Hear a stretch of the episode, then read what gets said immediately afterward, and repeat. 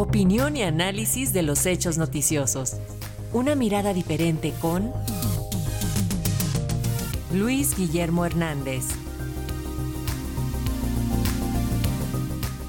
Es, esta mañana el periodista y analista político Luis Guillermo Hernández nos habla de este proceso legislativo que se sigue en el Senado de la República a la minuta de reforma para ampliar el plazo de la participación de las Fuerzas Armadas en seguridad pública. ¿Cómo estás Luis Guillermo? Bienvenido, un gusto saludarte.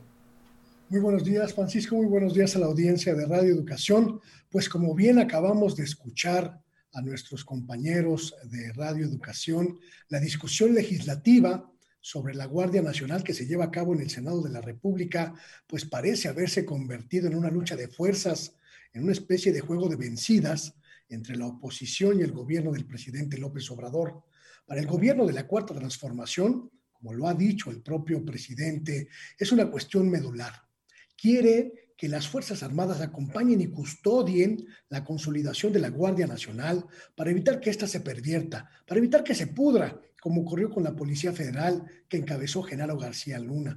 Para la oposición se trata de un proceso claro de militarización que llevaría a México a un verdadero apocalipsis controlado por el ejército, que es la narrativa desde mi perspectiva catastrofista, que difunden la mayoría de los medios afines a este sector, en el que participan empresarios, líderes políticos y activistas de la llamada sociedad civil cercana ideológica y financieramente a la oposición.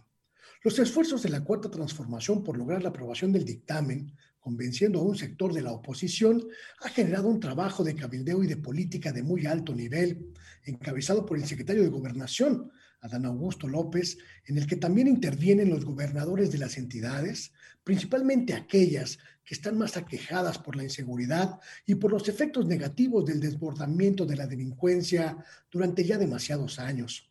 Senadores de oposición se han pasado a la bancada de Morena e incluso los titulares de Defensa Nacional y de Marina han tenido acercamientos, diálogos con distintos líderes para convencerlos de la necesidad de apoyar este dictamen que previamente fue aprobado por la mayoría de la Cámara de los Diputados. Los esfuerzos de la oposición se han centrado principalmente en acaparar los medios de comunicación privados, la mayoría de estos, e imponer su visión y hacer eco de una narrativa ideológica que intenta impedir que la Guardia Nacional sea acompañada por las Fuerzas Armadas, pero en realidad no proponen una alternativa clara a este dilema.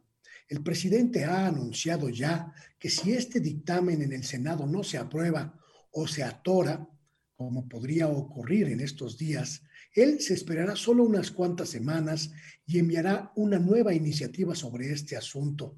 En definitiva, la cuarta transformación no va a cejar en su intento de aprobar el acompañamiento de las Fuerzas Armadas a la Guardia Nacional.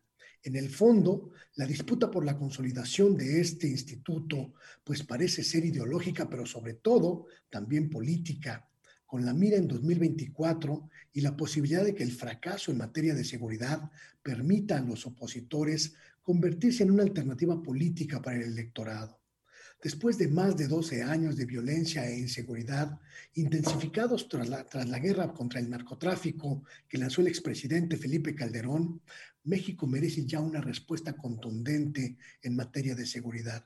Merece acercarse a la posibilidad de la pacificación total y entender que necesitamos un cuerpo de seguridad eficiente, útil e institucionalizado Ojalá, ojalá esta disputa entre bandos nos permita encontrar un acuerdo y llegar a la consolidación de la Guardia Nacional.